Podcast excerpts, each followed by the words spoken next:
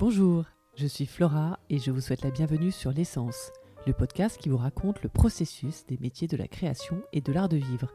Pour cet épisode, j'ai eu l'immense honneur et joie d'être reçue chez Mathilde Laurent, la parfumeur de chez Cartier.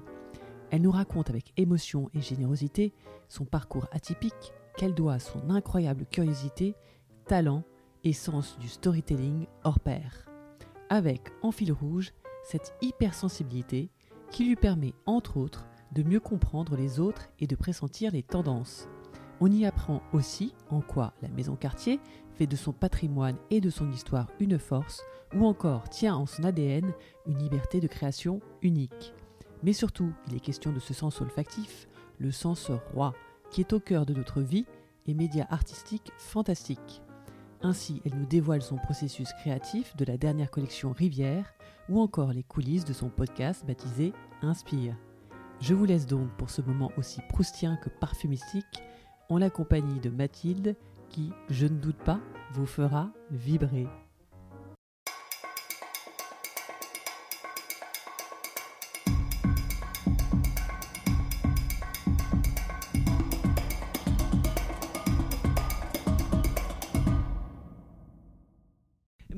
Mathilde Laurent de me recevoir aujourd'hui dans votre euh, bureau laboratoire? Oui, alors il a plusieurs noms en fait. C'est le quartier sensible de haute parfumerie.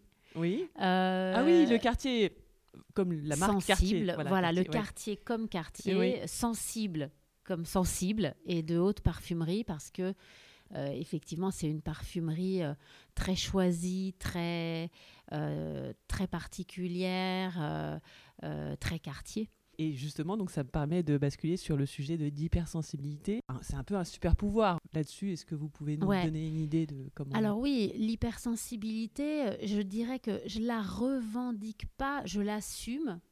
Parce que dans un premier temps, c'est ça le, plus important, je dirais.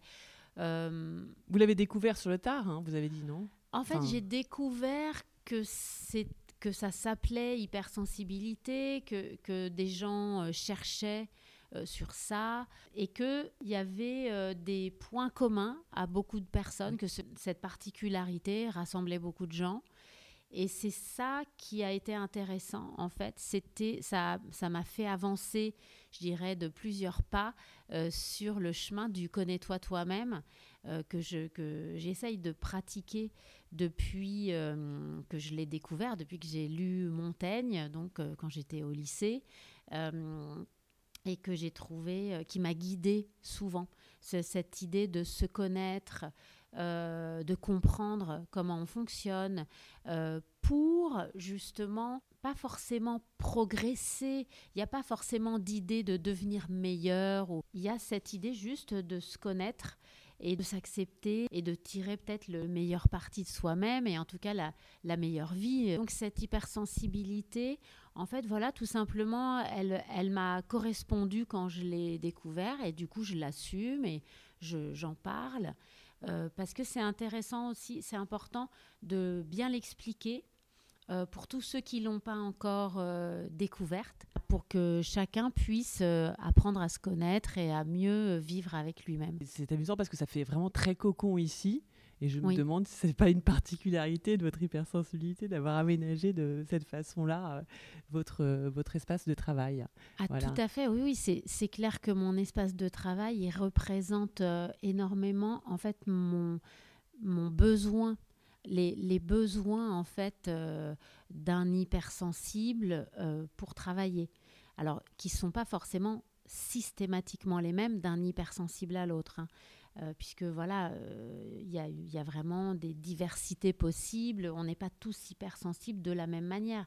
Mais moi, par exemple, j'ai besoin, pour pouvoir travailler, d'être assez isolée. Euh, j'ai besoin parfois que la musique soit à fond pour me concentrer. Et quel type de musique? Alors, ça, dépend justement de, de, mon humeur, en fait. Ça peut être euh, and the Benches, ça peut être punk, euh, ou ça peut être euh, Philippe Glass, donc, ou Max Richter, très méditatif, euh, presque classique, en tout cas dans les instruments. voilà, ou ça peut être encore euh, la musique de Rabbi Jacob, si j'ai envie de, de, rire avec mon équipe et de, et de justement de désacraliser les choses. Euh, donc vraiment, voilà, des fois de la musique à fond et d'autres fois un silence à couper au couteau. Et en tout cas, euh, voilà, ce blanc, euh, cette lumière qu'on peut tamiser. J'ai horreur des lumières fortes. Je encore ce matin, on riait avec mon mari et mes filles parce que j'ai mis mes lunettes de soleil quand je me suis levée parce que les lumières fortes sont très violentes pour moi. Bon voilà, c'est ça l'hypersensibilité, c'est avoir des sens très exacerbés euh, et vivre beaucoup justement par ces sens.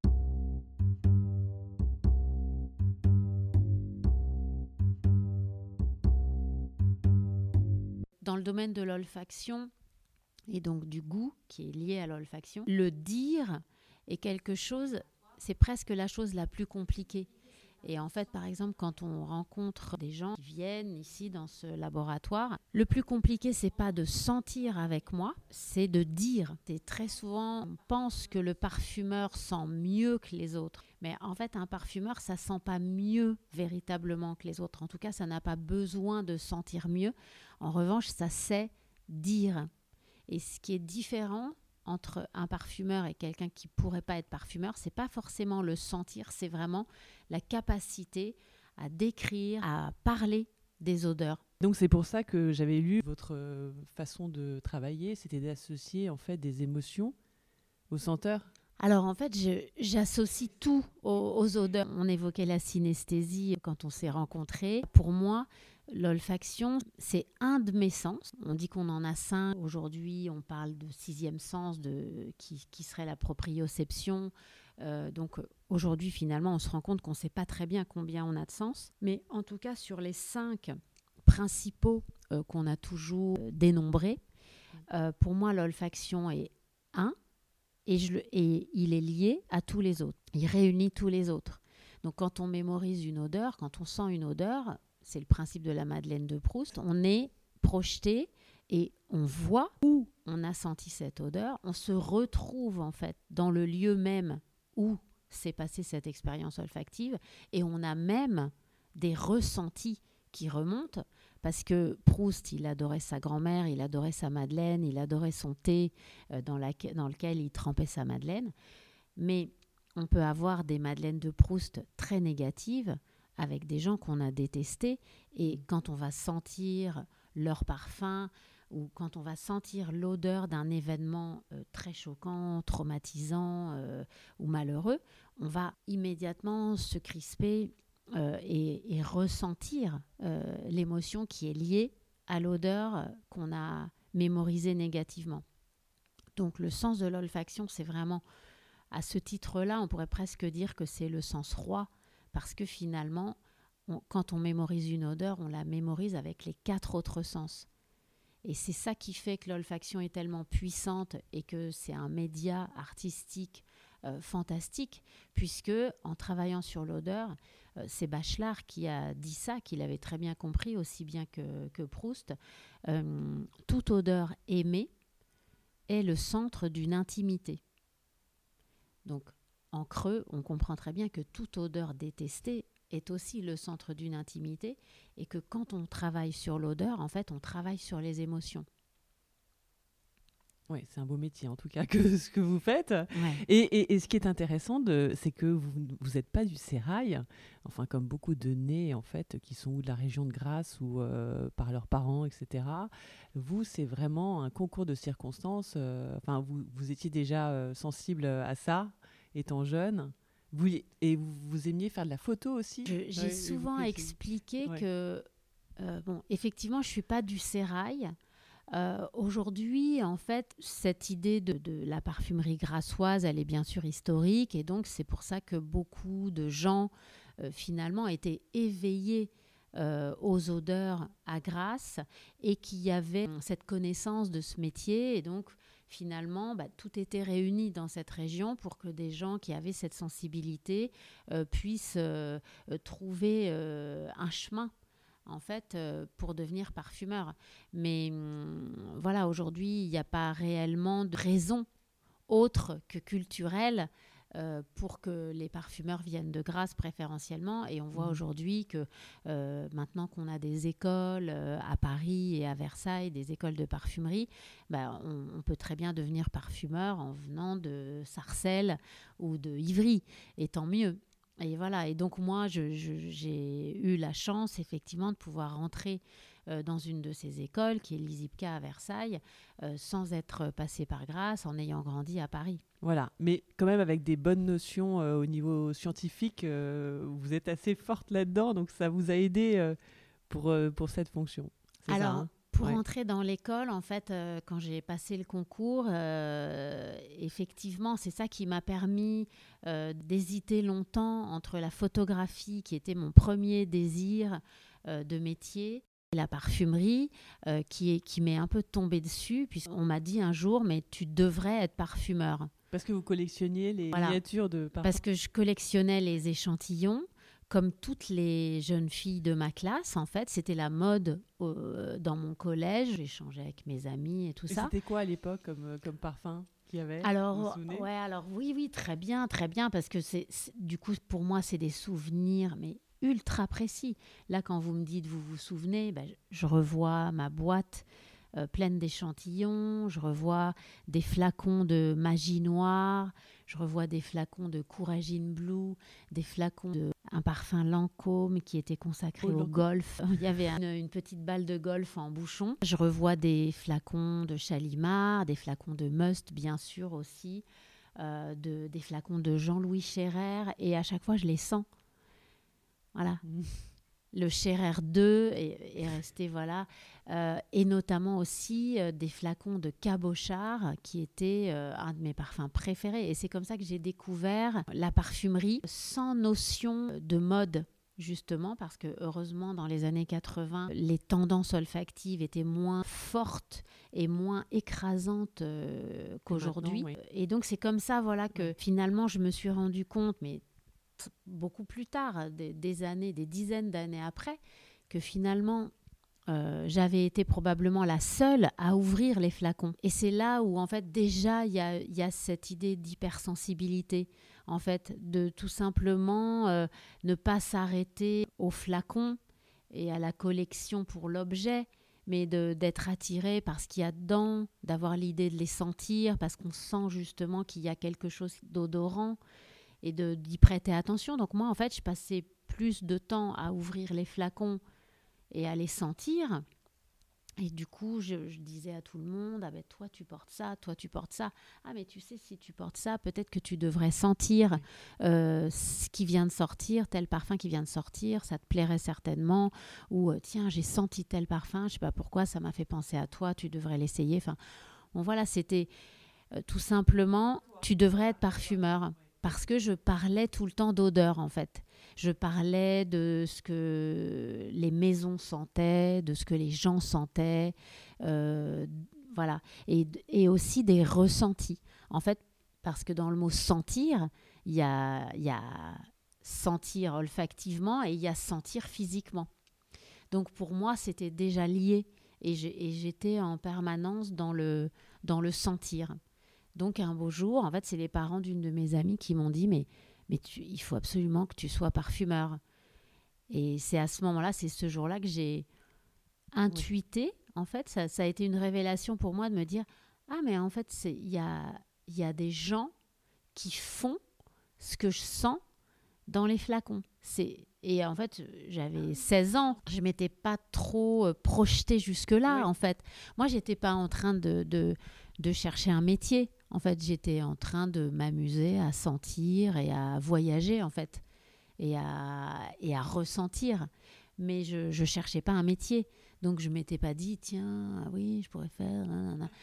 Voilà, donc moi, je, je faisais de la photo, j'étais très contente euh, et j'avais envie Vous de devenir photographe. Oui, tout à fait, j'avais mon laboratoire. Donc, j'étais déjà dans un laboratoire. C'est drôle parce qu'il y a énormément de points communs entre la photographie et la parfumerie.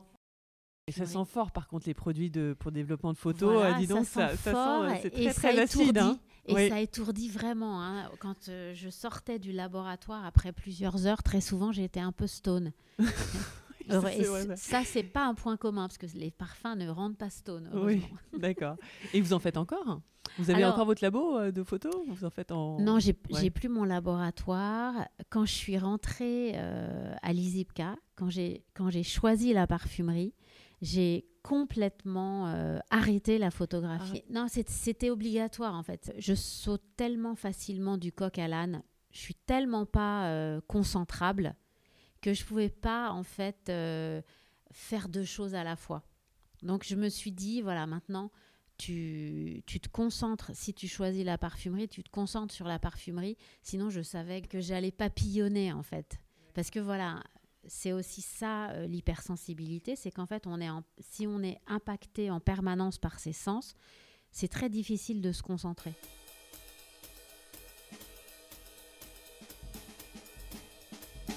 Et alors, extraordinaire destin, donc vous suivez cette école, et puis il y a Monsieur Gerlin, je me souviens plus son prénom, euh, qui... euh, Jean-Paul Voilà, Gerlin, Jean-Paul ouais. Gerlin. Monsieur Jean-Paul, en fait, parce que dans la maison, en fait, comme historiquement beaucoup de gens s'appelaient Gerlin, chacun, en fait, était appelé par son prénom. Donc, il y avait Monsieur Jean-Paul, il y avait euh, Monsieur Jacques, qui était son grand-père, euh, Monsieur Robert, je crois, Robert Gerlin, je ne sais plus si c'était bien son prénom, mais qui s'occupait de la, de la communication. Et il y avait aussi Madame Jean-Jacques. Gerlin, donc. Voilà, qui était la femme de Jean-Jacques Gerlin. Et, euh, et donc, en fait, on, l'appelait Madame Jean-Jacques. Et j'a- j'avais trouvé ça tellement génial, tellement euh, incroyable. Je trouvais ça très drôle, en fait, que ça soit Madame Jean-Jacques. Donc, ça, c'était toute une époque, en fait, où finalement, euh, les femmes portaient le prénom de leur mari, quand même. C'est pas mal, c'est impressionnant, je trouve c'est très intéressant. Donc, Monsieur Jean-Paul vient euh, à l'ISIPCA, donc dans l'école où j'étudie déjà depuis un an et demi, euh, pour parrainer la nouvelle promotion euh, qui va suivre la mienne, donc, et qui le, le système de l'école change, l'école devient en alternance en fait, et donc comme c'est la famille Gerlin qui a été à l'origine de l'ouverture de cette école, avec d'autres euh, euh, grands noms de, la parfumerie. Euh, Symboliquement, c'est la maison Guerlain qui parraine la nouvelle promotion de, de la nouvelle forme euh, d'Izipca en alternance avec les entreprises.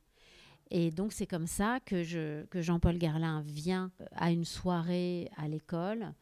Euh, ça doit être euh, en décembre, quelque chose comme ça. Et moi, je sais que qu'on doit faire nos stages, de trois mois pour conclure le cursus de février à mai. Et donc, euh, je m'adresse à lui, je vais le voir parce que je cherche un stage. Donc, tout simplement, je vais le voir. Et je lui demande euh, à faire un stage avec lui. Ah, Alors, je, raconte souvent qu'il m'avait fallu deux coupes de champagne pour me, pour me donner un peu de courage parce que c'est vrai que voilà, j'avais 22 ans, même pas, j'avais 21 ans. S'adresser à Jean-Paul Garlin pour dire ben voilà, je cherche un stage, est-ce que je peux faire mon stage avec vous? Je vois pas pourquoi. Enfin, d'accord. Oui, en pensant que de toute façon, toute la promo Voilà, allait le oui. faire. quoi. C'était ça votre idée, en fait. hein. Exactement, je me dis, vas-y, vas-y, euh, voilà, tu es certainement, voilà, on est 16 dans la classe, et je me dis, voilà, tu, tu peux pas ne pas y aller, euh, tu vas être la 16e déjà de toute façon, donc vas-y, fais-le, voilà, les 15 autres, euh, ils sont Oui. allés, vas-y, enfin, voilà, donc je me, je me pousse à y aller, et en fait, à, à la fin des fins, je suis la seule à y être allée, voilà. Et donc, du coup, c'est comme ça que j'obtiens ce stage parce que finalement, je, ouais, je suis la seule à avoir envie d'aller faire un stage chez Guerlain. Un stage qui s'avère extraordinaire parce qu'il vous apprend tout, en fait. Enfin, il vous apprend tout, c'est-à-dire qu'il vous montre beaucoup de choses sur euh, la maison et sur... euh, Oui, en Qui, fait, qui- historiquement, c'est un stage qui s'avère être sur mesure pour moi parce que je me retrouve complètement jetée dans la piscine parce que Monsieur Jean-Paul me fait tout partager. Donc, je suis son assistant euh, parfumeur. À ce titre-là, je, m'occupe de tout avec lui. Euh, je touche à tout, je vois tout, je vais partout. Et alors ça, pour moi, c'est la meilleure des formations parce qu'en fait, je suis pas quelqu'un de très scolaire. J'ai toujours eu du mal à me concentrer. C'est la réalité qui me forme. C'est pas forcément le savoir. Contrairement à d'autres parfumeurs, d'autres élèves parfumeurs dans l'école qui, à la fin de, de nos deux années de formation, connaissaient par cœur des schémas, plein de choses comme ça qui peuvent être des facilitations je dirais, pour, euh, pour travailler. Moi, j'ai pas du tout ces automatismes. Je suis toujours dans la réalité, dans le, dans le ressenti, dans l'expression du moment, d'une exactitude. Donc, euh, le fait d'arriver et de, du jour au lendemain, de me retrouver, par exemple, sur le dossier euh, Mugler contre Molinard pour Angel, c'est fantastique. Je découvre comment va se tenir le procès, toute la démarche de Jean-Jacques Le Pen, qui est l'avocat qui dirige le procès Enfin voilà, pour dire toute la variété des choses. Donc je pars avec Jean-Paul Garlin ah, en, Tunisie. en tant que quoi En tant qu'expert Là, sur le Oui, oui, en tant qu'expert. En fait, c'était pour ce jugement. En fait, Jean-Jacques Le Pen avait eu l'idée de créer un collège d'experts, de grands parfumeurs, en fait, pour leur demander si oui ou non, Nirmala avait plagié Angel. C'était génial. Et donc Jean-Paul Gerlin faisait partie du collège d'experts. Et c'est comme ça que Jean-Paul me confie le dossier en me disant regardez ça et puis vous m'en reparlez et voilà, euh, dites-moi ce que vous en pensez. Donc moi j'ai 21 et, euh, et, donc du jour au lendemain, je choisis la bergamote avec lui. Euh, je fais du contrôle olfactif de Chalimard. Est-ce que la fabrication est bonne? Est-ce qu'elle n'est pas bonne? D'un jour à l'autre, en fait, c'est toute la parfumerie la plus belle, la plus ancienne. Je travaille sur du gel douche l'heure bleue, du savon à billes rouge. C'est fantastique. Donc, c'est olfactif et théorique. Les ingrédients, la création. Je travaille à la fois sur des créations avec lui et à la fois sur des dérivés, c'est-à-dire des produits de bain euh, des, des gammes de bains, c'est le nirvana.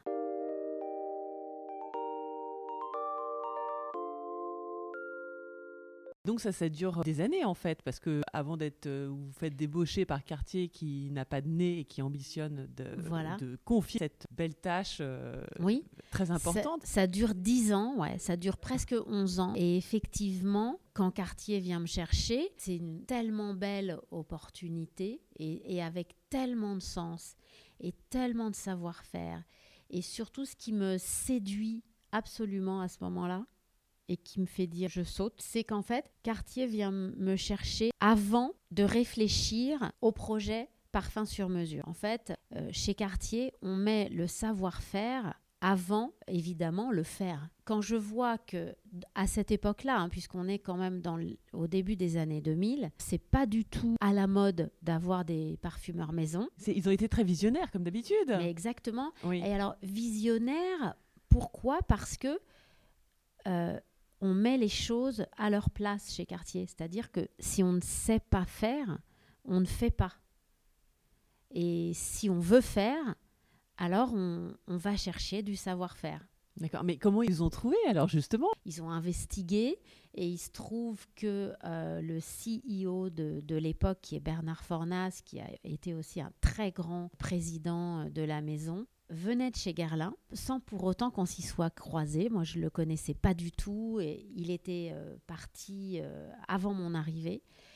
Et il se trouve qu'il y avait aussi un directeur marketing que j'avais croisé le temps d'une année, Erwan Rambourg, et que tous les deux, ils avaient pensé à moi justement pour cette formation Guerlain puisque tous les deux savaient exactement ce que j'avais connu, comment j'avais été formée et par qui et à quelle école en quelque sorte.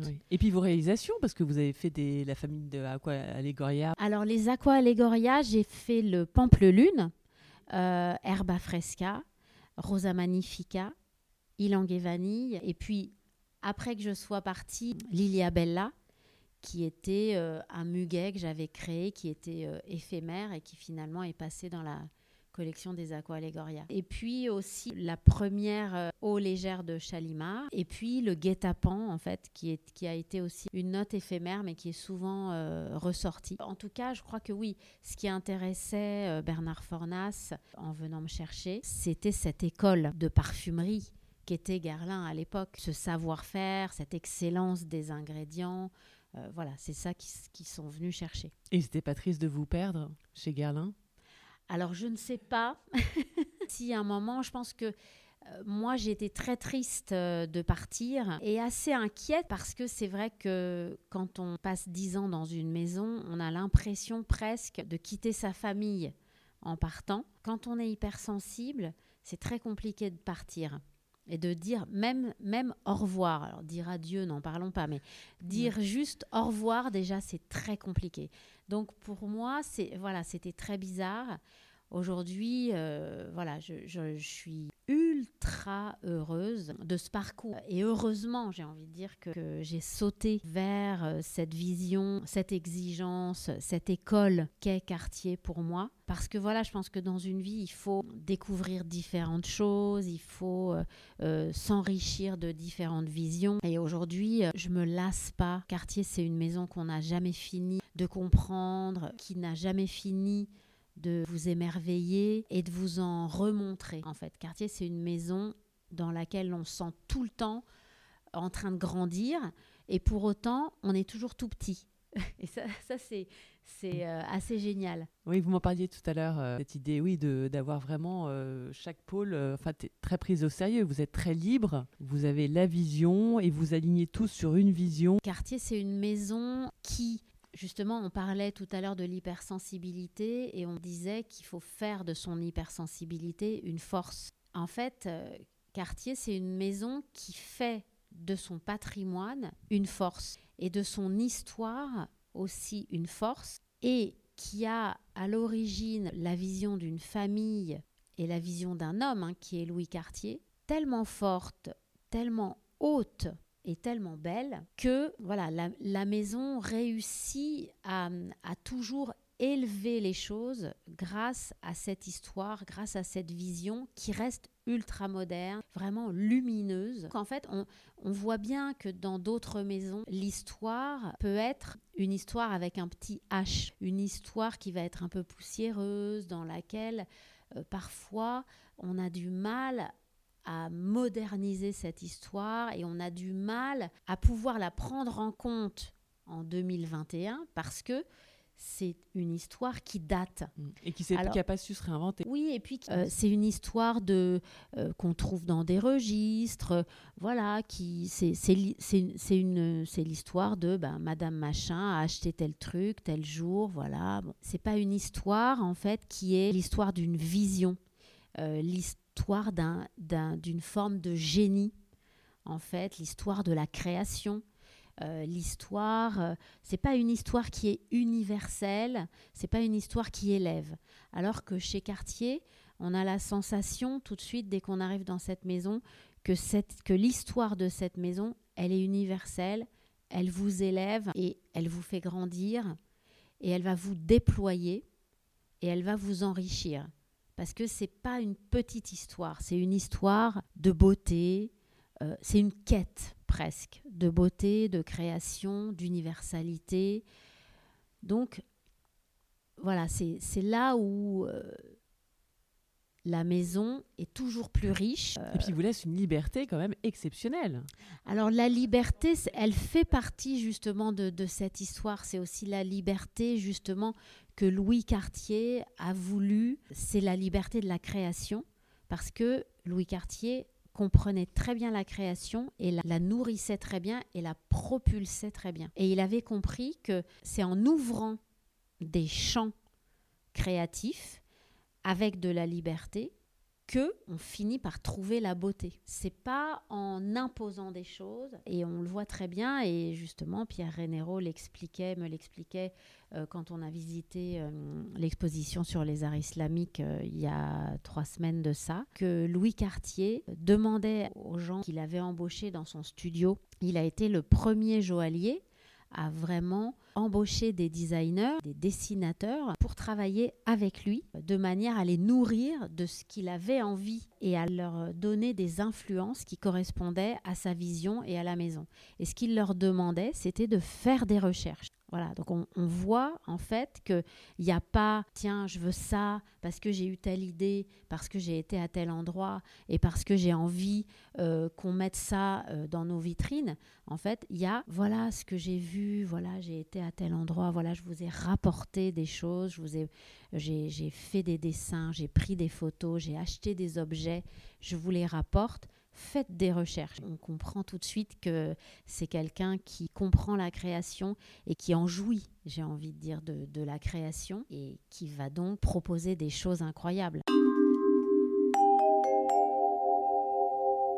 Et alors parlons-en de cette création, donc par rapport euh, à vos parfums. En fait, vous dites que vous voulez faire fi de la pyramide olfactive hmm. parce que vous trouvez que c'est trop contraignant, c'est ça? Alors en fait, la pyramide olfactive, pour moi, il faut bon rendre hommage à son créateur qui est Jean Carl, qui est un grand parfumeur, euh, le créateur de Magrif par exemple de, de Carven, qui a beaucoup théorisé la parfumerie et qui a été à l'origine d'une méthode, la méthode Jean Carl, pour former les parfumeurs. Donc c'est un grand parfumeur et je, pense qu'en fait le problème c'est que cette euh, pyramide, elle a été une manière qu'il a trouvé d'expliquer le comportement d'un parfum à ses élèves. Et ensuite, en fait, cette pyramide, la méthode Jean Carl, je pense qu'elle date, je vais peut-être dire une petite bêtise, mais je dirais des années 60. Ensuite, elle a été euh, reprise et elle est devenue un outil de vente en fait. Et c'est là où le bas blesse, c'est qu'en fait la pyramide olfactive ne doit pas être un outil de vente parce que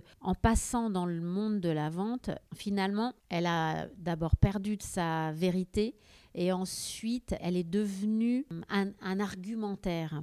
Et la seule chose qu'on peut dire, et ça va parler à tout le monde, c'est que dans ces pyramides, on ne voit toujours que des ingrédients naturels. Or, on sait que Aujourd'hui, il n'y y a pas pratiquement, à part certaines marques qui le revendiquent, il n'y a pas de parfum 100% naturel. Donc la pyramide olfactive, en fait, c'est un outil qui ferait croire que la note de tête est moins importante que la note de cœur et que la note de fond, alors que c'est plutôt, selon les points de vue, ça peut être l'inverse.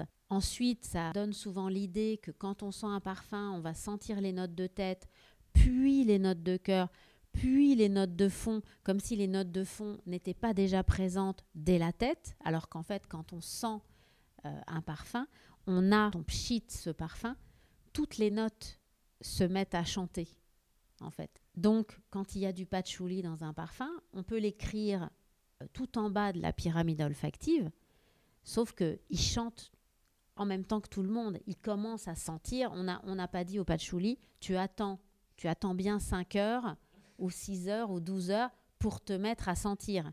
Donc en fait, euh, la tête d'un parfum, elle est beaucoup plus large. En fait, pour moi, le parfum, si on doit le mettre en pyramide, pour moi, c'est une pyramide inversée. Et j'adore que, comme vous dites, vous, chaque parfum est une page blanche, complètement blanche. Hum. C'est-à-dire que vraiment, euh, selon l'idée, euh, vous ne savez pas comment vous allez commencer, comment vous allez vous Ah, exactement, oui, oui, bien sûr. Ben, pour moi, c'est le devoir absolu de toute création. On peut faire des recherches, mais quand on commence un parfum, on ne commence pas un parfum en s'inspirant d'un autre.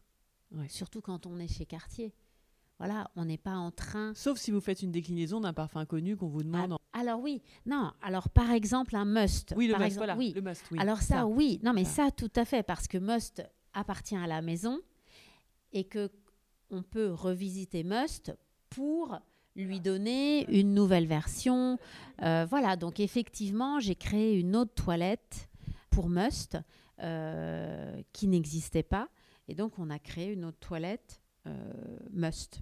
Donc, mais est-ce qu'on ressent un peu, ça là, sent un peu comme le parfum Tout à fait, là, absolument. là, dans, dans, ce cas précis, mais c'est vraiment une exception. justement, je vais me comporter comme un restaurateur de tableau ou comme un graffeur, je dirais, qui va, ou comme un artiste contemporain, qui va travailler sur une œuvre pour euh, en faire une autre œuvre. Voilà. Donc il va y avoir un hommage à l'œuvre dans l'œuvre. Euh, à ce moment-là, on est vraiment au plus proche et effectivement, on va s'inspirer, bien sûr, on va partir du parfum auquel on rend hommage, ça c'est clair. Mais dans une création, euh, jamais, jamais, jamais euh, de la vie, dans une maison comme quartier, mais ça peut être le cas. Il y a beaucoup de marques qui lancent des parfums sans pour autant avoir un parfumeur en leur sein. Et ça, vous trouvez ça très dangereux Je dis toujours, pour moi, tout peut exister. Tout a, tout a droit de citer. J'aime que la parfumerie soit variée et qu'on ait tous les types de prix, qu'on ait tous les types de démarches. Pour moi, je, je voilà, tout a le droit d'exister. Simplement, il faut que les gens soient bien informés. Si le parfum est un art, au même titre que dans la musique, tout peut exister. On peut sampler des morceaux, on peut être DJ sans savoir jouer du, piano, euh, on peut travailler avec des instruments classiques et en même temps des synthétiseurs. Enfin voilà. Et dans le cinéma, c'est pareil. On peut euh, euh, reprendre des scènes de films connus, rendre des hommages à travers des scènes qu'on réécrit et voilà. Donc pour moi, tout peut exister. Le principal, c'est du moment qu'il y a authenticité, qu'il y a hommage quand il, doit y avoir hommage et qu'il y a information, alors là, tout le monde est libre de choisir euh, un parfum euh, très cher, euh, vendu à trois exemplaires, voilà, ou un parfum en monoprix. qui sentira aussi très bon parce que certains parfumeurs travaillent aussi bien. je crois que le Darling, le fameux Darling, euh, qu'on a tous très bien connu. Euh, tout d'un coup, un inconnu vous offre des fleurs. enfin, ça, je crois que c'est euh, notre génération. Je ne sais pas s'ils connaissent. Voilà, c'est peut-être une autre génération, mais c'était un très grand parfumeur. C'était Pierre Bourdon, qui est un immense parfumeur pour lequel j'ai la plus grande admiration, qui a aussi beaucoup parlé de parfumerie. Enfin, et c'était une très belle création. Donc, c'est aussi justement par le fait que certains parfums sont créés euh, par des parfumeurs en maison de composition et que on peut du coup trouver des très belles choses euh, dans des endroits, euh, voilà, dans des, dans des supermarchés euh, voilà, et ça, c'est génial. Le tout, c'est que l'information existe. Même si ça sent bon, ça, tient, ça ne tient peut-être pas pareil. Ah, si, si, si, ça, ah, peut... Ah en fait, en parfumerie, il y a beaucoup d'idées reçues, beaucoup de dogmes, justement, euh, contre lesquels je, je me bats un petit peu. Parce que, d'abord, la puissance d'un parfum et sa ténacité n'ont rien à voir avec sa qualité. Mais les parfums qui tournent, moi j'en sens de plus en plus. Est-ce que c'est parce que c'est des contrefaçons de parfums, vous croyez? Quand j'en sens dans la rue, c'est horrible. Ou alors est-ce que c'est l'acidité de la peau de la personne ça, qui la porte? Non, tout simplement, ça c'est des parfums... qui ont euh, tourné qui... Non, que, que, vous n'aimez pas. C'est des parfums qui ne sentent pas bon pour vous.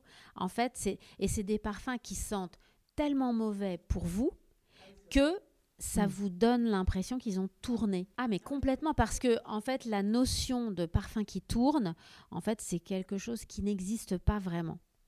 C'est aussi quelque chose, c'est aussi un dogme, voilà, c'est quelque chose, enfin c'est toutes ces petites idées reçues que j'adore, c'est parfum de blonde, parfum de brune, parfum de nuit, parfum de jour, parfum d'été, parfum d'hiver, parfum qui tourne, parfum qui est puissant, parfum qui tient, parfum qui tient pas. Enfin, tout ça, je ne sais pas comment sont nées toutes ces idées reçues, mais j'ai quand même bien l'impression qu'elles sont venues de la communication, du marketing, de la vente et que c'est des petits enfermements en fait qu'on peut utiliser pour vous faire mieux acheter tel ou tel parfum. Ah ben non madame, vous voyez bien que vous êtes brune, vous pouvez pas prendre ça, c'est un parfum de blonde. Ah bon, mais moi au contraire. Alors moi si on me dit ça direct, j'achète. Oui, mais alors c'est dommage parce que quand on va dans les Sephora aujourd'hui, hein, euh, il y a quand même encore un rayon femme et il y a un rayon homme. Et voilà, mais ça euh, aussi c'est dommage. Ça, aussi c'est en train de disparaître.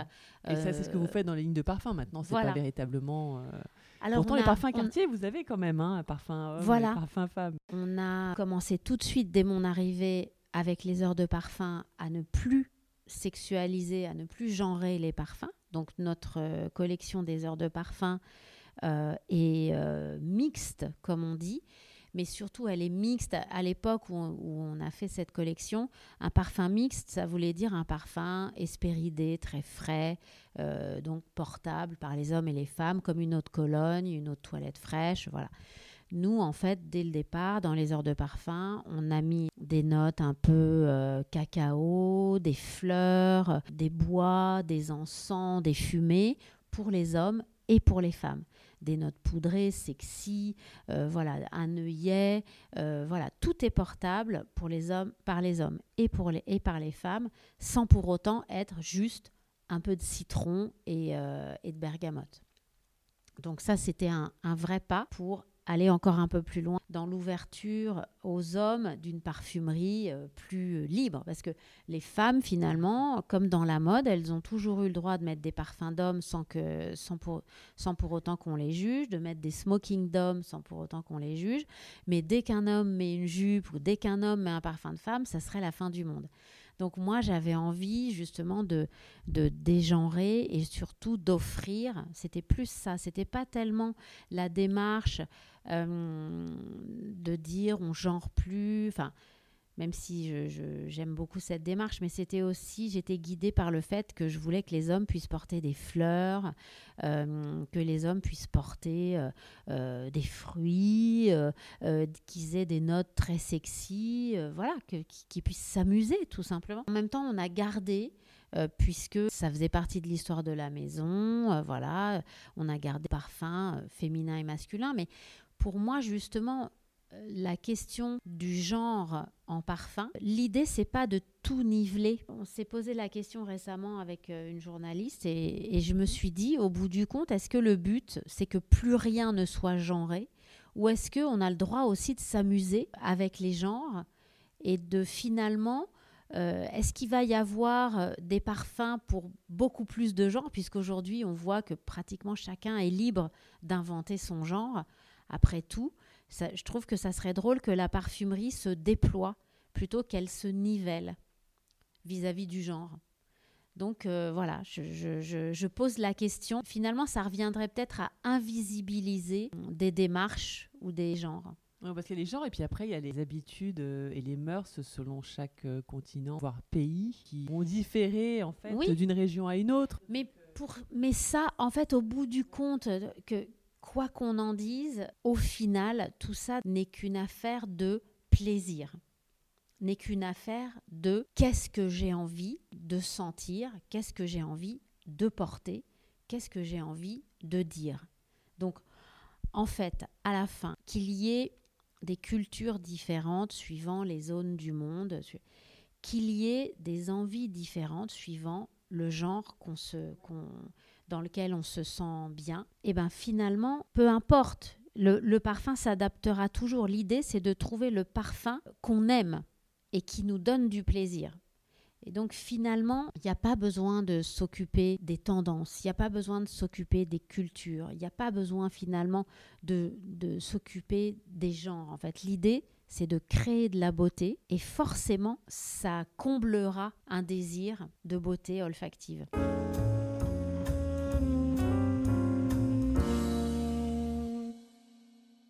À ce sujet, est-ce que vous pourriez nous donner votre processus créatif sur, par exemple, euh, Rivière On en parlait tout à l'heure? Ouais, ouais. voilà la collection. Comment, vous avez eu l'idée de, créer ça? Alors, en fait, euh, le processus créatif chez Cartier, il est toujours un petit peu le même au départ. C'est l'idée, en fait, qu'on a envie d'un nouveau projet et la page est totalement blanche. Et donc, en fait, on est quelques-uns au-dessus de cette page à la regarder et à se dire qu'est-ce qu'on veut dire? Pourquoi est-ce que on veut prendre la parole sur le marché et qu'est-ce qu'on veut offrir comme vision et comme proposition? Pourquoi on vient là en fait? Pourquoi on vient dire quelque chose sur le marché? Donc toute la réflexion va partir de là. Est-ce qu'on fait Est-ce qu'on va offrir un nouvel opus dans une de nos collections? Est-ce qu'on va faire un nouveau grand féminin, un nouveau grand masculin, une nouvelle eau euh, voilà, on a, on a tout un éventail de possibilités et on va s'interroger sur la chose qui va être la plus juste et qui va correspondre au moment pour la maison, au moment pour le monde en fait, au moment pour l'humanité. Et ces rivières en fait, elles sont venues montrer qu'on avait un besoin de retourner vers la fraîcheur, vers la nature, vers quelque chose de léger. En fait, on avait le sentiment d'un besoin de légèreté et d'un besoin aussi de joie. Elles ont été créées, il faut quand même le savoir, euh, pendant le premier confinement. En fait, on a commencé à travailler avant, le, toute la gestation du projet est arrivée avant le confinement. Et, j'ai, et finalement, je me suis retrouvée confinée quand je commençais à travailler les jus. Et en fait, ça fait deux fois que nos collections, quand même, sont... Alors c'est, ça l'hypersensibilité. Et c'est l'hypersensibilité, ça, ça mène à l'intuition. Et l'intuition, évidemment, c'est entendre euh, ce que personne n'a encore entendu. Donc, il y a une première collection qui s'appelle Les Épures, qui est sortie pendant le premier confinement et qui était une euh, proposition de nature brute et de nature simple, en fait, et qui a permis à plein de gens de rester connectés avec la nature et d'être euh, baignés dans du muguet ou baignés dans du, du kincan ou baignés dans du magnolia. Il y a beaucoup de gens qui m'ont dit euh, que les épures les avaient aidés à passer le confinement. Notamment une amie qui vivait à New York, qui était confinée à New York, euh, aussi dur que ça ait pu être, mmh. et qui m'a dit que ce muguet, comme c'est vraiment un muguet très brut, euh, très cru de nature en fait, vraiment l'emmenait euh, dans les bois tout en étant euh, euh, locked up dans son appartement new-yorkais. Et cette collection des épures, c'était mon intuition qu'on avait besoin à notre époque, même avant, on, a l'impression que tout a commencé au Covid, mais en fait, avant le Covid, on avait déjà besoin de retour à la nature, à l'authenticité, euh, à des choses qui soient presque locales. Mais quand on dit local, ça ne veut pas dire juste fait à côté de nous, ça veut dire aussi quelque chose qu'on est capable de cueillir soi-même, dont on connaît l'odeur, qui nous réconforte parce qu'en fait on est en lien avec. Et donc j'avais créé cette collection des épures qui est donc sortie pendant le confinement et qui a pris tout son sens justement voilà pendant le confinement. Et cette deuxième collection euh, des rivières, en fait, c'est vraiment justement la suite, en quelque sorte, de ces épures de nature. Et c'était l'idée, justement, de ces émotions qu'on a besoin de chérir. C'est toujours cette idée d'être dans la nature, de jouir de la nature et d'y vivre, en fait, d'y vivre de plus en plus en phase avec la nature. Et en plus, d'en capter les émotions les plus euh, vertueuses pour l'âme humaine. Donc c'est pour ça que ces trois rivières, en fait, elles portent des noms d'émotions. Parce que la rivière, c'est la vie. Dans rivière, il y a vie et il y a rire. Donc euh, la rivière, c'est vraiment l'allégorie de la vie. Donc elle a un début, elle naît, et puis elle chemine. On parle du cours d'une rivière, exactement comme du cours de la vie. Et puis elle se jette dans l'infini, puisqu'en fait une rivière, elle se jette toujours dans quelque chose de plus grand qu'elle, soit un fleuve, soit la mer. Et à plein de titres, on parle aussi beaucoup de traverser une rivière, de passer d'une rive à l'autre.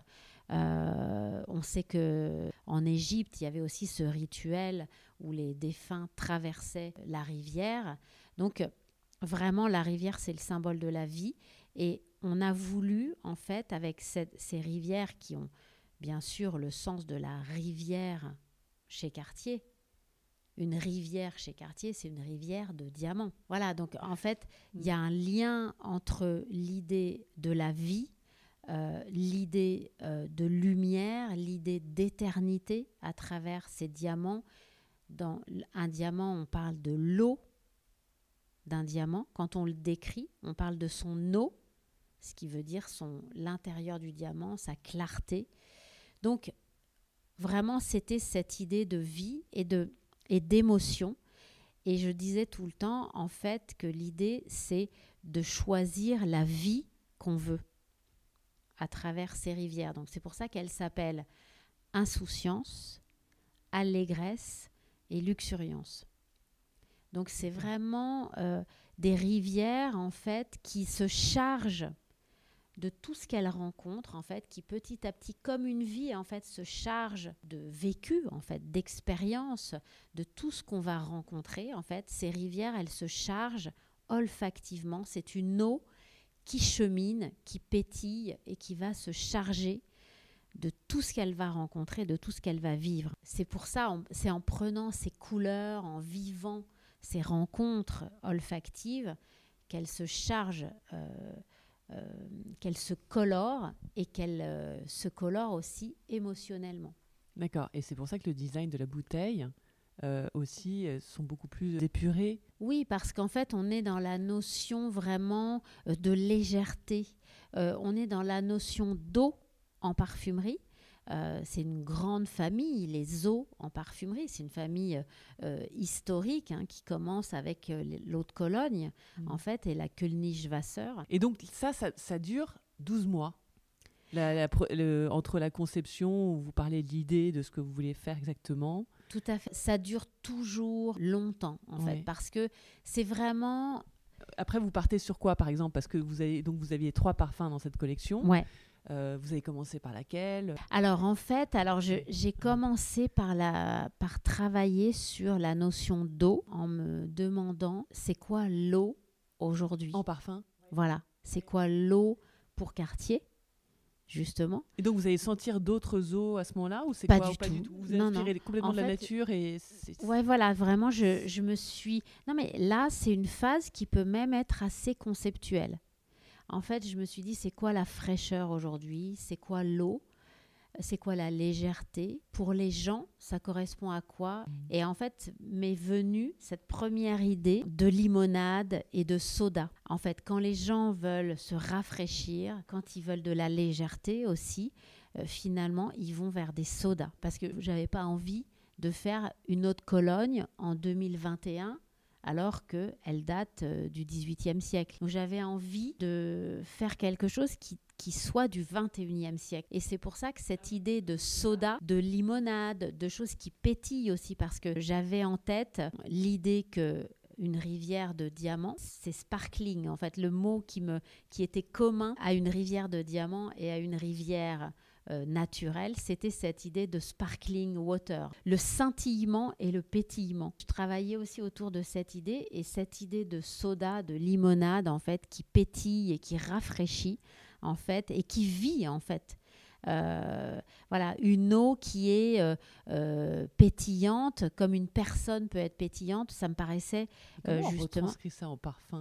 Ah, C'est ça après. Alors justement, c'est ça, du coup, toute la, toute la recherche d'essayer. Alors, je, j'ai acheté beaucoup de soda, euh, j'en ai bu beaucoup euh, pour essayer de, de capter ce qui allait faire pétiller olfactivement euh, les notes. Heureusement, c'est à ça que va servir justement ce que je considère être comme une chirurgie, une microchirurgie de la parfumerie, les molécules Oui. euh, que qu'on a à disposition en parfumerie. Et du coup, est-ce que vous partez, oui, sur, sur beaucoup de molécules ou justement une liste en fait très très épurée? Alors en fait, il n'y a pas de règle en parfumerie. euh, On n'imagine pas qu'un dessinateur ou qu'un musicien euh, se fixe des limites comme ça. Euh, Ah donc c'est vraiment vous, c'est selon c'est selon le ressenti. ah oui, ah, c'est non, mais parce que ça peut vraiment être très compliqué parce que plus vous avez de notes, plus vous avez de, de travail parce que vous allez devoir doser euh, chacune des notes oui. et vous dire euh, Ah oui, voilà oui, ça. oui, mais c'est ça, c'est ça le métier, en fait. Et plus, et on va pas se mentir, il y a un aspect extrêmement fastidieux au métier de, de parfumeur. C'est justement le fait de devoir travailler avec beaucoup d'ingrédients, devoir peser à chaque fois une très longue liste d'ingrédients. On travaille avec des préparateurs justement qui font ça euh, extrêmement bien et extrêmement vite, avec beaucoup de précision et qui, qui préparent des choses, euh, qui font des cœurs, enfin il y a des dilutions, des choses qui leur Oui. permettent de, de refaire à chaque fois la recette sans que ça prenne euh, une heure. C'est ça le- le- l'aspect euh, très lent, euh, long et fastidieux du métier, c'est ça. C'est avoir une longue formule. Alors c'est pour ça que on essaye toujours de faire des formules assez concises. On considère, il y a beaucoup de parfumeurs, à commencer par Edmond Ronitska, Pierre Bourdon que je citais tout à l'heure, les, les très grands parfumeurs acquièrent ce talent avec l'expérience de faire des formules courtes, c'est-à-dire sans produit inutile, le produit juste en fait, qui va euh, avoir l'effet escompté, sans effet indésirable, voilà. Mais quand on part en création, en fait, on ne peut pas se fixer des limites euh, du nombre d'ingrédients, sinon en fait, on va s'auto-censurer en permanence. Donc euh, moi, je ne m'interdis rien. Mhm. En revanche, en permanence, je regarde ma formule d'une manière assez intransigeante en me disant mais est-ce que ça t'es sûr que tu en as besoin? Est-ce que celui-là ressens-le? Parce que est-ce que tu es sûr qu'en fait euh, voilà à cette dose là, est-ce qu'il joue vraiment quelque chose? Est-ce que si tu l'enlèves ça serait pas plus clair? Est-ce que donc en fait on est en permanence en train d'aller de chercher une esthétique, en train d'aller vers un but qui est esthétique olfactif. Et en permanence, en fait, on est aussi en train d'essayer de travailler la beauté intrinsèque du geste et du processus et de l'objet lui-même, de l'objet. parfum, bah, ah de l'objet parfum, de l'objet création de la création elle-même. En fait, on, cherche à créer une beauté olfactive qui va être vécue par tous, portée par tous euh, et partagée par tous. Et puis, il y a aussi une beauté dans le geste du parfumeur, il y a une beauté dans le process créatif qui ne sera euh, connu que du parfumeur et peut-être partagé avec euh, des spécialistes euh, comme un Olivier David qui est un, grand chimiste et un grand connaisseur de parfums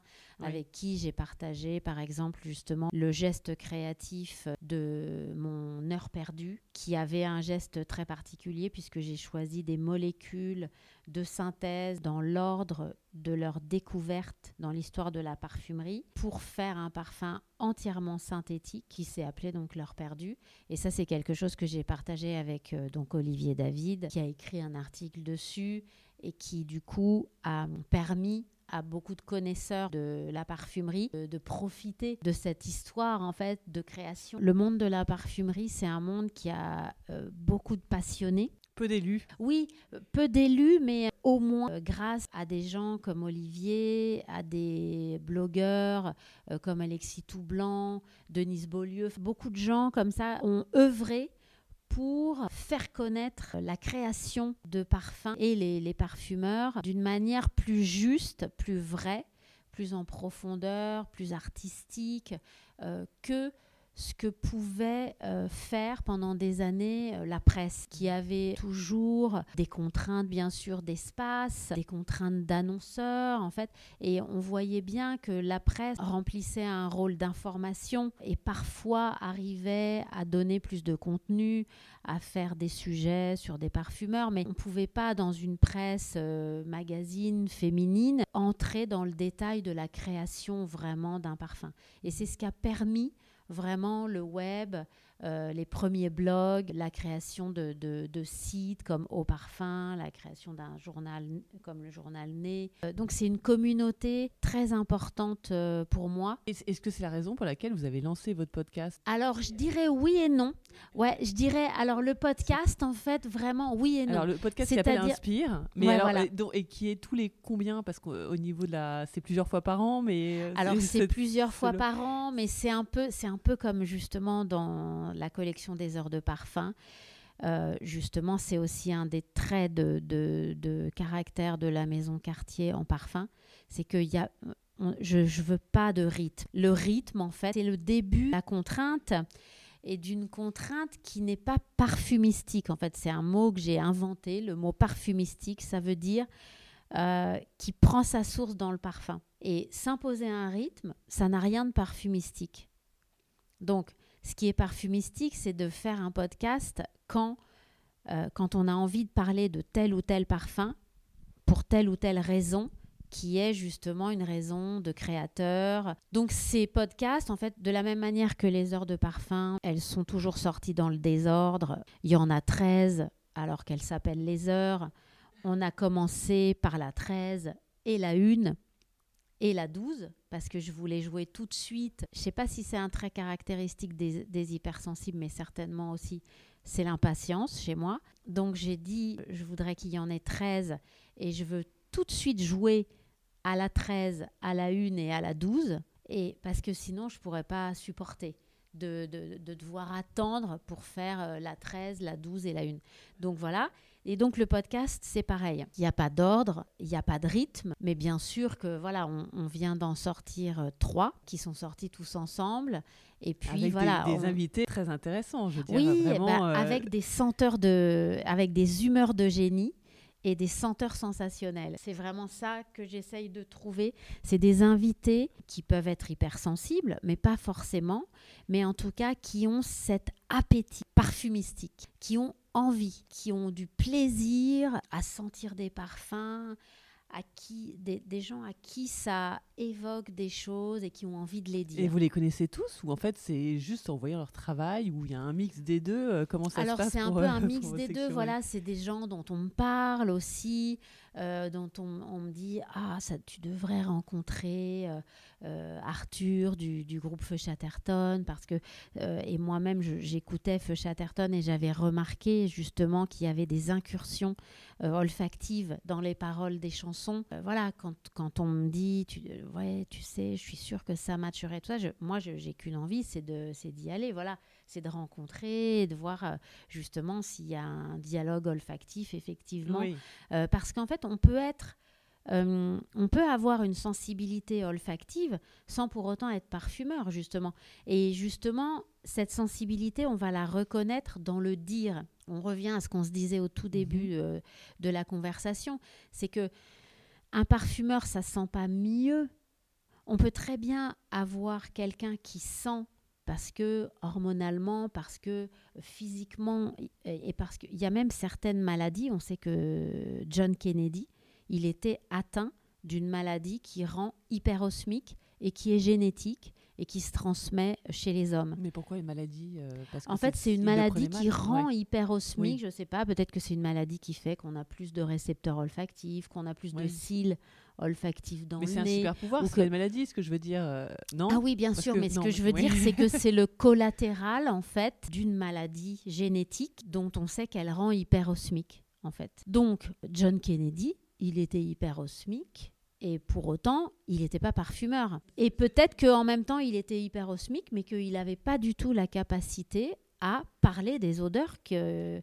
et que peut-être que tout simplement, ça le gênait d'être hyperosmique et que c'était pas du tout un plaisir et qu'il n'avait pas du tout plaisir à en parler. Donc ce que je veux dire, c'est que mes invités, j'attends pas d'eux qui sentent comme des chiens de chasse. C'est souvent ce que les gens me disent parfois quand il y a des parfois certaines personnes m'abordent en me disant ah vous savez moi j'aurais pu être parfumeur parce que je sens comme un chien de chasse. Alors ça, me- fait c'est toujours euh, un petit moment comme ça rigolo où je me dis oui oui euh, bien bonjour. Voilà donc moi j'attends pas de mes invités qui sentent mieux ou qui fassent une démonstration de prouesse d'olfaction. J'attends juste en fait qu'ils aient du plaisir à parler de leurs sensations, de ce qu'ils ressentent, de ce qu'ils vivent en fait quand ils sentent. Voilà, c'est ça qui va être euh, joli. Un de mes premiers invités, je savais qu'il avait une appétence, en fait, une, même une, une certaine passion pour les cosmétiques, puisqu'il... euh, Nicolas, euh, voilà, Nicolas Maury. Et alors, je connais que de la série, mais euh, Voilà. Mais 10%. euh, justement, c'est ça qui est génial. Enfin, il faut le rencontrer euh, parce que c'est quelqu'un qui a euh, une richesse de- d'inspiration, euh, de monde incroyable. Et ça a Mm. été un vrai cadeau dans ce premier podcast. Mais il travaillait déjà pour Marie-Claire à l'époque ou pas? Parce qu'il a une rubrique Oui, dans oui, oui. Marie-Claire. Il avait une rubrique dans Marie-Claire que j'avais remarquée. Euh, c'était, je crois que c'était Marianne Mérès qui, a, qui lui avait demandé de faire cette rubrique. Enfin, sans, sans doute, ils s'étaient rencontrés. Marianne Mérès qui était. euh, Oui, parce qu'il est quand même acteur euh, à la base. Enfin, je voilà, pas, tout à fait. Oui, oui, oui, oui. Mais bien. justement, en Oui. fait, euh, moi, je le connaissais Il ressent, il joue ce qu'il ressent. voilà, c'est c'est quelqu'un qui voilà qui, qui sent dans tous les sens de ce terme. En fait, c'est ça. Dans ce bureau, en fait, c'est en, en projet, mais je voudrais en fait écrire le mot sentir en géant pour que dès que les gens arrivent, ils soient frappés par ce mot et par tout ce qu'il signifie. Et hum, Nicolas, c'est quelqu'un qui sent. C'est un senteur sensationnel. Ouais, quel vocabulaire. Ouais. Oh. C'est un humeur de génie. Donc en Ouais. fait, les gens que j'invite dans ce podcast, leur point commun, c'est que c'est tous des, des humeurs de génie. Et par exemple, Adèle. euh, Adèle Van oui, Rett. ouais. Voilà, ouais, génial aussi. Ben, euh, il suffit de l'écouter parler de son parfum, de comment elle l'a choisi et de qu'est-ce que ça fait quand elle le porte pour elle. Ah, Elle a écrit là-dessus ou c'est Alors quoi? non, non, c'est dans elle le a- podcast, Ah, en dans fait. Ah, Dans d'accord, le oui, podcast, oui. Dans l'épisode du podcast, Mais en comment fait, vous, vous l'avez su? C'est par des amis en commun? Alors, Enfin, euh, c'est... en fait. Adèle, on l'a, on, oui, oui, c'était, c'était. par des- fait pour la culture, enfin pour le, Oui, ses oui, livres voilà. ce qu'elle présente. Ben, en euh, fait, on voit bien dans son travail en fait qu'elle a une, euh, qu'elle connecte en fait. C'est aussi ça, c'est c'est à ça que ça sert d'être hypersensible aussi, c'est que ça permet de les de, de les reconnaître en fait. Et de voir en fait dans le travail de quelqu'un euh, comment les choses se connectent et, on- et du coup on sait. Voilà. Mais c'est aussi effectivement euh, des rencontres des gens qui disent ah oui voilà formidable j'adore son travail tu devrais la rencontrer euh, voilà je suis sûre que ça que ça matcherait bien. Et voilà Ouais, effectivement parce ça- que moi j'étais partie sur des gens de la création qui avaient cette appétence-là et notamment aussi de- qui étaient dans le bah, des chefs cuisiniers ou tout Mhm. ça parce que c'est justement ce- ce- ces personnes-là ça doit être un plaisir d'échanger avec eux sur euh, sur les parfums parce que eux c'est le goût c'est la texture enfin c'est leur métier donc Oui. euh, Mais c'est la même chose, c'est toujours cette même idée que en fait, certains vont être très volubiles et d'autres pas du tout. Certains euh, des, des chefs, je- j'en j'en connais quelques-uns, euh, des chocolatiers, des œnologues. Euh, voilà, j'ai eu la chance de, de rencontrer plein de, de gens qui travaillent avec leur nez, puisque le goût, en fait, on parle tout le temps de goût, mais c'est l'odorat, en fait, ouais. qui ou sent le cerveau comme vous dites euh, les parfums du vin. Ouais, le cerveau. Mais ce que je veux dire, c'est que c'est pas la bouche, en tout cas. Les, quand on analyse un vin, on l'analyse pas avec la bouche, on l'analyse avec le nez. Ce qu'on sent d'un vin dans la bouche, je refais un petit euh, B à bas, oui mais dans la bouche, en fait, on a seulement amer acide, sucré salé ou mamie. d'accord et le reste c'est le nez Tout le reste, c'est le nez. Oui. C'est pour ça d'ailleurs que euh, quand on est enrhumé, euh, pas quand on a le Covid, hein, parce que Oui, quand on a le Covid, on perd le goût mais pour tout le monde et hein l'odorat. ah oui Donc, Oui. quand on a le Covid, on n'a plus ni goût ni odorat. C'est franchement, c'est une souffrance. pour un parfumeur ça doit être une catastrophe Non, hein. mais en fait, Oui. c'est une souffrance euh, incommensurable pour qui que ce soit. Parce qu'en fait, ne plus sentir, c'est ne plus vivre. Puisque vraiment, cette, la vie, en fait, on se sent vivant. Vivre, c'est une sensation. Ne plus sentir, en fait, c'est ne plus se sentir vivant. Ne plus être capable de sentir qu'on est vivant. Et beaucoup de gens, on pourrait faire un- presque un podcast en- entier là-dessus, mais euh, les parfumeurs le, le savaient bien avant le Covid, mais c'était quelque chose qui n'était pas partagé. On le savait, nous, par, euh, par science, en fait, par euh, connaissance de l'anosmie, euh, de l'hyposmie, enfin, c'est des sujets qui nous concernent, donc on- c'est des, ch- des choses qu'on connaissait. Moi, j'avais euh, su que hum, l'anosmie était une souffrance terrible euh, parce que l'anosmie, il y a beaucoup de malades du cancer qui, après des chimios et pendant des Ah, chimios, perdent l'olfaction. On devient anosmique puisque en fait la chimiothérapie euh, tue euh, toutes les cellules, tout, empêche le, le renouvellement cellulaire et l'appareil olfactif se renouvelle euh, très régulièrement. Je crois que c'est toutes les 24 heures.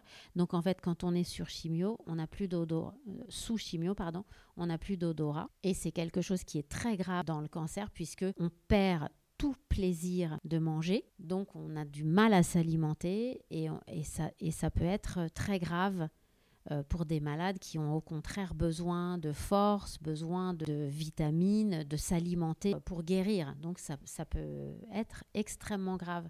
Et, en tout cas, ce qu'on sait, c'est que c'est gravement très gravement dépressiogène. Et ça, c'est quelque chose qui, avant le Covid, en fait, n'était ni connu ni partagé.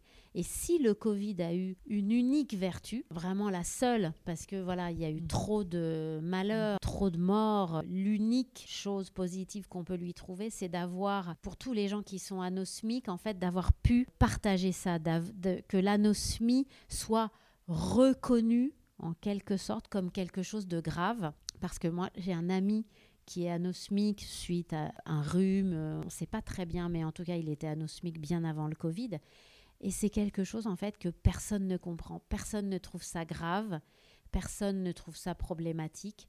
Alors qu'en fait, ça peut mener à une réelle désociabilisation parce qu'on n'a tellement plus de plaisir à manger que manger entre amis peut devenir une vraie petite euh, torture chinoise où tout le monde euh, trouve le vin génial, euh, tout le monde adore euh, euh, ce gratin dauphinois, le dessert est incroyable, voilà. Et en fait, vous, vous êtes là et c'est le- l'électroencéphalogramme plat. Et c'est même un peu une souffrance des fois de manger euh, certaines textures. J'ai connu des gens qui disaient euh, euh, tout ce que je mange, ça ressemble soit à de l'éponge, soit c'est du coton, soit c'est du Kleenex. Ah, quelle horreur, oui. Ben oui, parce qu'en fait, on- il faut dingue, hein. imaginer, en fait, par exemple, euh, mastiquer de la viande si elle n'a ni goût ni odeur. Ça, Catastrophe. ça devient extrêmement étrange. Ouais. Et- Une pomme de terre euh, un peu trop cuite, un peu farineuse, si elle n'a ni goût ni odeur, ni assaisonnement, ouais. Et donc, justement, par rapport à Oui. votre hypersensibilité, vous, toute la journée, ça doit être euh, bonheur. Enfin, si vous, enfin, à condition de bien régler, bien gérer euh, le, le, le- le soleil, etc., euh, les parfums. Mais je veux dire, par exemple, vous vous levez, vous partez, l'odeur de la boulangerie, Ah bah les choses. que- Enfin, vous Oui. ressentez tout ça en puissance 1000. Oui, Donc, non, alors je, que je, vous, vous je vous suis rendez plus- capable. moins compte Vous vous rendez peut-être moins compte tous les jours au quotidien Ou est-ce que, quand même, comme vous vous parfumez pas vous-même, vous dites Oui, tout euh, à fait, tout à fait. Et justement, en oui. fait, je, je vais euh, prendre du plaisir à sentir toutes ces petites odeurs de vie, voilà. justement, Oui. Et à me sentir vivante. Donc la boulangerie, euh, le parfum de ma voisine que je croise dans l'escalier, euh, l'odeur du cou de mes filles, euh, le parfum de mon mari. Euh, voilà, tout ça, ça va être euh, des petits plaisirs, des petites pointes de joie, voilà, comme ça. Et puis aussi, ça- je suis capable de, de me mettre en espèce de, de bulle aussi. Si je prends le métro, je vais pas être en permanence en train de décomposer, en train de chercher, en train de sentir. Mhm. Si je suis dans une réunion, euh, voilà, je vais pas me poser de questions. En fait, je suis aussi capable de me débrancher Ah, ben c'est très bien ça. oui. Oui. Et d'être en fait euh, comme n'importe qui en olfaction inconsciente en fait. Voilà.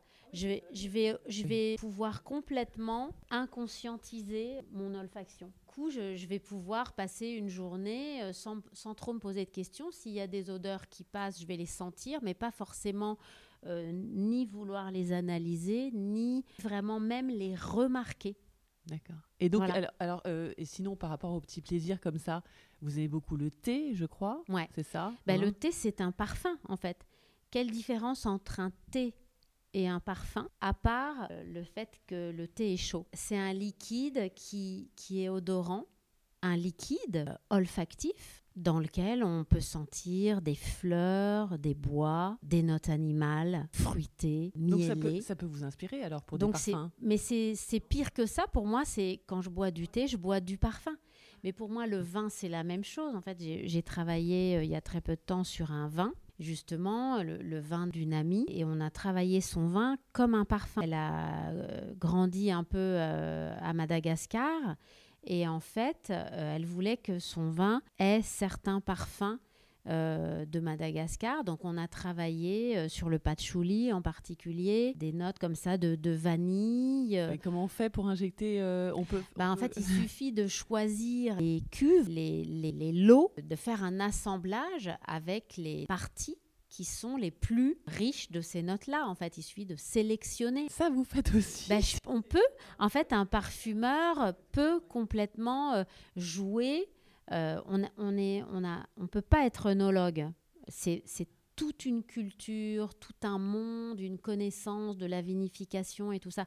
Donc, un, un parfumeur ne peut pas être œnologue parce qu'on n'a on n'a pas les mêmes mondes. Et puis, goûter, c'est encore autre chose que sentir. Mais on peut être des partenaires de jeu très intéressants, en fait, pour un œnologue ou pour un, un propriétaire euh, de domaine. Et alors, et, là, et le café aussi? Parce le que café, je sais que c'est pareil. du je suis café folle de spécialité. café, voilà. voilà. Donc vous Euh, avez euh, chez vous, vous avez une machine à, à grains euh, qui broie les grains et euh, Ouais, voilà. Enfin, je ne l'ai pas encore ici. Je- justement, il faut que je vois Séverine. Donc, voilà. Bon.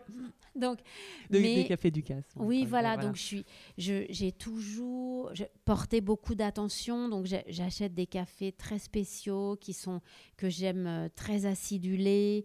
Euh, je, je- je les je les prépare de manière très précise, euh, grâce à Séverine qui me donne toujours des, des, Oui, c'est très technique en fait. Ouais, c'est très technique, mais le thé aussi. hein. Le thé, c'est ultra technique. Le thé, c'est il faut, il faut beaucoup d'attention pour l'eau, énormément d'attention à la température. C'est c'est une température, un temps d'infusion et un grammage, un pourcentage. Donc c'est pour ça que c'est aussi euh, très proche du parfum. Un parfum, on le dose dans le flacon, il peut être à 5, 10, 15, 20, 25% Un thé, ça se dose à 2 D'accord. Mais le, bah, pareil que le café aussi, ça se dose. Tout à fait. Le café, ouais, ouais, tout à fait. Ouais, ouais, ouais, ouais. C'est euh, le café, je crois que c'est plus ou c'est plus autour de 7 D'accord. Euh, c'est pas les mêmes pourcentages que pour le thé, évidemment, mais voilà. Et puis c'est optimal. Il y a pareil un temps d'infusion, Mm. une, euh, une, Température une de- de- température de- l'eau. Enfin, voilà, c'est très précis. Et comme la parfumerie, donc c'est très très proche. C'est des univers euh, passionnants, très très proches et très inspirants. Et, euh, et la cuisine aussi, alors du coup. Alors la cuisine que- aussi, bien sûr, j'adore euh, euh, déguster, manger des choses étonnantes.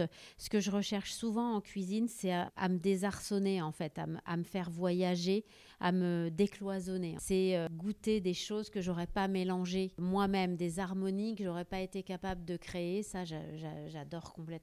Et ça, ça peut vous inspirer aussi euh, Alors oui, oui, bien Oui. sûr. Ouais, ouais.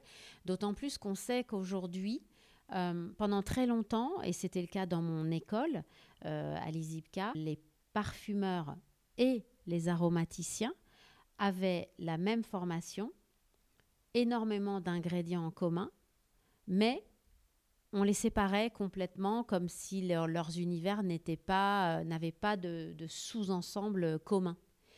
Et en fait, petit à petit, euh, justement, euh, je dirais que, que c'est peut-être euh, Angel qui a introduit cette idée de gourmandise en parfumerie. Et de cette idée, de ce concept, en fait, est née la possibilité d'un travail ensemble, en fait, d'un sous-ensemble entre parfumerie et, et arôme. Et beaucoup de, de maisons de composition ont commencé à faire travailler leurs aromaticiens et leurs parfumeurs ensemble pour créer des notes fruitées. Donc toute la, vague des notes fruitées en parfumerie est liée aussi à, cette, euh, au fait que dans les maisons de composition coexistaient des services de création de parfumerie et des services d'arômes alimentaires et aussi des services de toiletterise.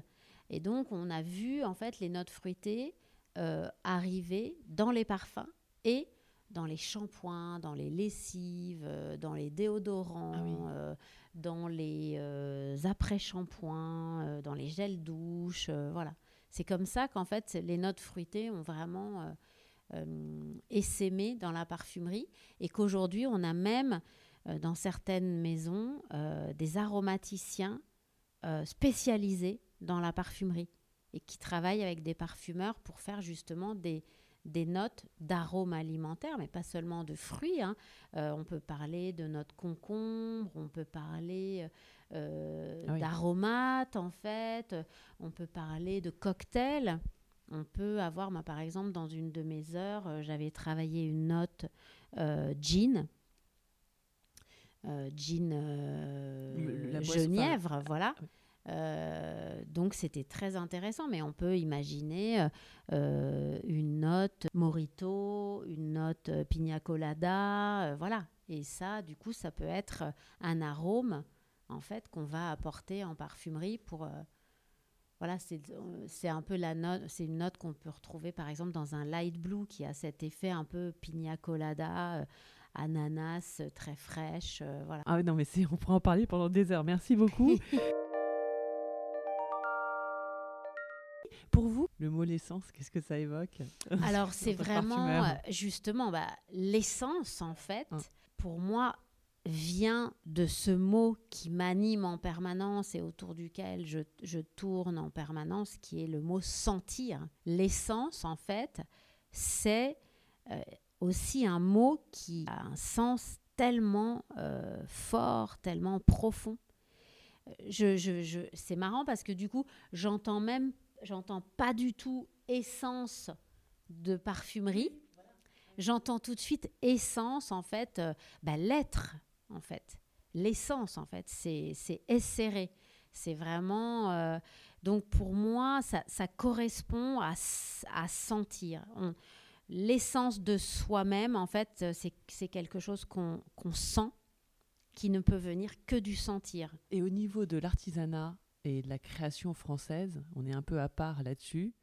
Qu'est-ce qu'on euh, que, que, le monde entier nous envie tant, en fait, en France? Justement, on parlait de la place Vendôme avec euh, Chanel et Cartier qui sont vraiment à part là-dessus parce qu'ils ont une vision. Bah, vraiment, c'est peut-être une histoire aussi. C'est l'histoire, voilà. Et puis c'est aussi justement euh, les lumières et c'est aussi l'hypersensibilité. En fait, c'est cette idée euh, que, voilà, c'est en France, en fait, qu'on a commencé à vraiment avoir ce souci du détail, euh, de la beauté. C'est ce questionnement en fait qui part des lumières qui va faire qu'en France on va euh, approfondir, qu'on va donner du sens en permanence, qu'on va être dans cette filiation, enfin dans ce, on va toujours tirer un fil qui est ancestral. On va vraiment replonger euh, dans l'histoire de l'art, dans l'histoire de la parfumerie, l'histoire de la joaillerie. On va être tout le temps dans le why en fait. Et ça, c'est, je pense que c'est très français de vouloir comprendre, de vouloir mettre du sens et de toujours euh, revenir à ça. Et on voit bien que ce qui fait vraiment très souvent l'artisanat, c'est son raffinement, c'est son, c'est son sens qui fait son raffinement. C'est toujours le why en fait qui, euh, même si c'est le, même si le mot est anglais, oui, oui. mais au bout du compte, c'est vraiment, euh, ouais, je, crois que nous, on travaille énormément. On se pose beaucoup de questions, oui. Oui, voilà. On mais on se pose les bonnes questions. Ça veut, c'est pas se poser trop de questions. C'est souvent se poser les bonnes questions. C'est ce que j'expliquais tout à l'heure. C'est pourquoi on fait ça? Qu'est-ce qu'on va dire? Est-ce que c'est, est-ce qu'on a quelque chose à dire? Si on vient dire quelque chose, est-ce qu'on a vraiment quelque chose à dire? Voilà, mm. c'est se poser les bonnes questions. Voilà, bah, ce qui est fait très bien d'ailleurs pour, euh, pour voir le résultat des parfums et du podcast Inspire. Donc, euh, ouais. il y en a, il y en a un prochain. on a beaucoup, dévié, je suis désolée. je suis la reine de la digression. Ah, non, non, mais si, si, j'adore. Au contraire, c'est mm. l'idée. Euh, donc, et Inspire, le prochain, il y en a un prochain qui va, qui va apparaître Alors, oui, on travaille déjà sur les prochains, mais je peux absolument pas dire si c'est à trois mois ou à six mois. Voilà. Parce mm. que, oui, oui, parce que c'est quand même justement, ça prend du temps de trouver euh, les bons intervenants. C'est aussi une forme de recherche, de créer euh, cette alchimie entre différentes personnes. Euh, on travaille beaucoup sur tout ce qui va être partagé et sur aussi à quel moment on va partager ça Quand est-ce que ça a du sens aussi pour la maison? Quand est-ce qu'on va pouvoir s'exprimer? C'est quelque chose d'assez complexe en fait, euh, de produire ces podcasts, de réunir les gens. le, les confinements ça euh, et hein. compagnie, ça a été euh, extrêmement compliqué. Ça a rendu les choses extrêmement compliquées. Donc les trois derniers là, en fait, on, a, on les a décalés. On devait les enregistrer en février et finalement, on les a enregistrés euh, en novembre.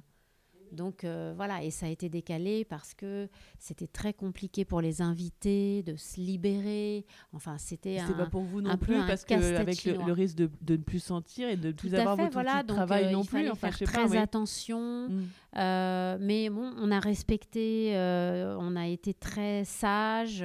Mais déjà, le premier podcast a été enregistré pendant la première vague euh, vague. Oui, oui, tout à fait. Donc euh, voilà, donc euh, très compliqué. Mais vous, et puis vous êtes, vous êtes la seule à lancer un podcast de la Maison Quartier. Non, j'ai fait. sentiment qu'il n'a pas Mais parce que en fait, donc tout à l'heure vous m'aviez posé la question pourquoi ce podcast? Est-ce que Oui. c'était pour la communauté euh, née, enfin la communauté Oui. parfumistique?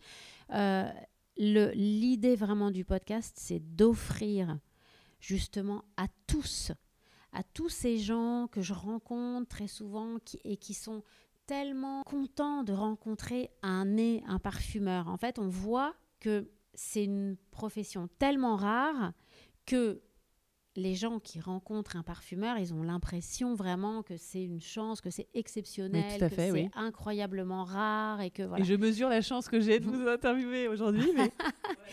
Mais du coup, moi, je voulais, justement, ça me faisait toujours, je me disais toujours, c'est tellement dommage que les gens qui aiment le parfum n'aient pas euh, aussi, aussi souvent, enfin, que ils puissent pas rencontrer un, un parfumeur euh, autant qu'ils aiment le parfum. Enfin, voilà, que ça soit pas fait, aussi Mm. facile de rencontrer un parfumeur pour quelqu'un qui pourtant se passionne pour le parfum.